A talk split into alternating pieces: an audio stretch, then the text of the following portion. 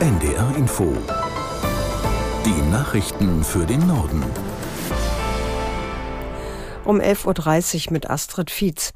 Der durch ein Feuer stark beschädigte Frachter Fremantle Highway befindet sich auf dem Weg nach Emshaven. Das Schiff ist seit dem Morgen unterwegs und soll im Laufe des Tages in den niederländischen Hafen einlaufen. Andreas Meyer-Feist auf Ameland berichtet, wie die Fahrt verläuft. Bisher ist alles gut gelaufen, sagen die Behörden. Das Schiff sei stabil. Aus dem Frachter würde auch kein Öl auslaufen, aber man sei auf alles vorbereitet. Ein Ölbekämpfungsschiff ist dabei, Wasserproben werden genommen. Und jetzt wird der Frachter von mehreren Schleppern gezogen ins 64 Kilometer entfernte Emshaven. Der Ort wurde gewählt, weil er am schnellsten zu erreichen ist. Auch das Wetter spielt eine Rolle. Bald schon dreht der Wind und zwar in eine sehr ungünstige Richtung. Der Frachter würde dann nicht aufs offene Meer, sondern auf die Küste zutreiben, falls er sich doch losreißen sollte. Das soll auf jeden Fall verhindert werden.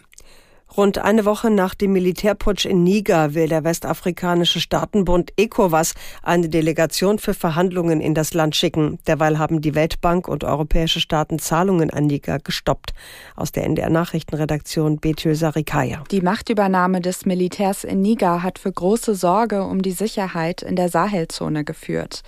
Die westafrikanische Wirtschaftsgemeinschaft ECOWAS, in der auch Niger Mitglied ist, hat Sanktionen verhängt. Die ECOWAS versucht mit den Putschisten zu verhandeln, berät aber auch, ob sie militärisch eingreifen sollte.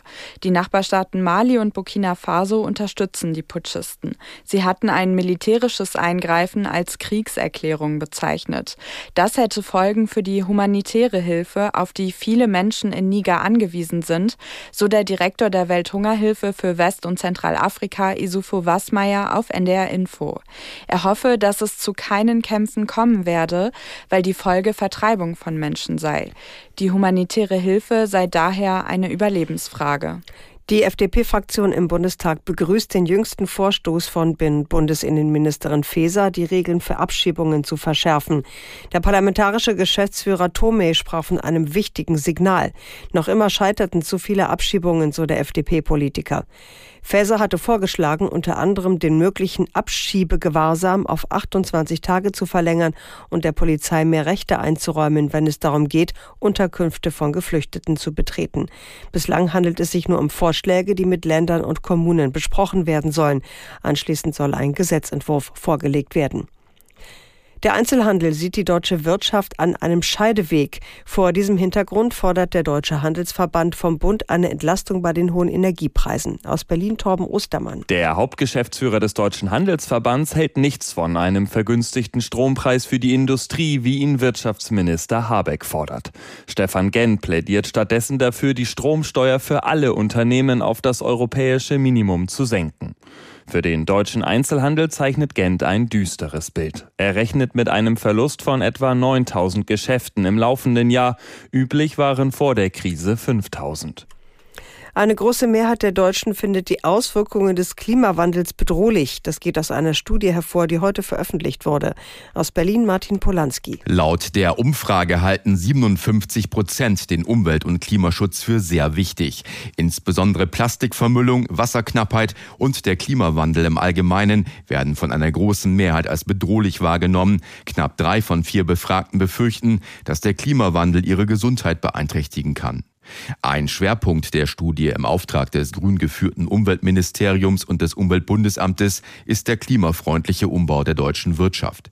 Den befürworten im Grundsatz gut 40 Prozent der Befragten. Gleichzeitig ist die Sorge vor verstärkten gesellschaftlichen Konflikten durch den Wirtschaftsumbau groß. Die erwarten fast drei Viertel der Befragten und knapp 40 Prozent befürchten einen sozialen Abstieg. Für die Studie wurden laut Umweltministerium im Sommer letzten Jahres rund 2000 Bürger ab 14 Jahren repräsentativ durch das Forsa-Institut online befragt. In den Streik der Drehbuchautoren in den USA könnte Bewegung kommen. Wie die Autorengewerkschaft WGA mitteilte, hätten die Filmstudios um ein Treffen gebeten, um über Verhandlungen zu sprechen. Aus Los Angeles Katharina Wilhelm. Seit Anfang Mai streiken die Drehbuchautoren und haben dadurch Dreharbeiten und aktuelle Late-Night-Shows gestoppt.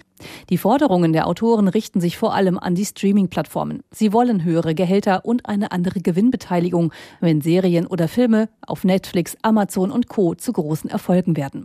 Ein Thema ist auch die Rolle von künstlicher Intelligenz in Hollywood. Manche Autoren fürchten, dass Sprachmodelle mit KI zum Teil ihre Aufgaben übernehmen könnten. Keine Bewegung gibt es offenbar bei den Schauspielern. Die Mitglieder der Gewerkschaft SAG-AFTRA streiken seit Mitte Juli. Gewerkschaftspräsidentin Fran Drescher sagte, es gebe derzeit keine Gesprächsangebote seitens der Studios. Es ist der erste Doppelstreik in Hollywood seit 1960. Nicht nur zahlreiche Filmstarts wurden durch die Streiks verschoben, sondern wohl auch die Emmy-Preisverleihung, die für den 18. September vorgesehen war. Das waren die Nachrichten.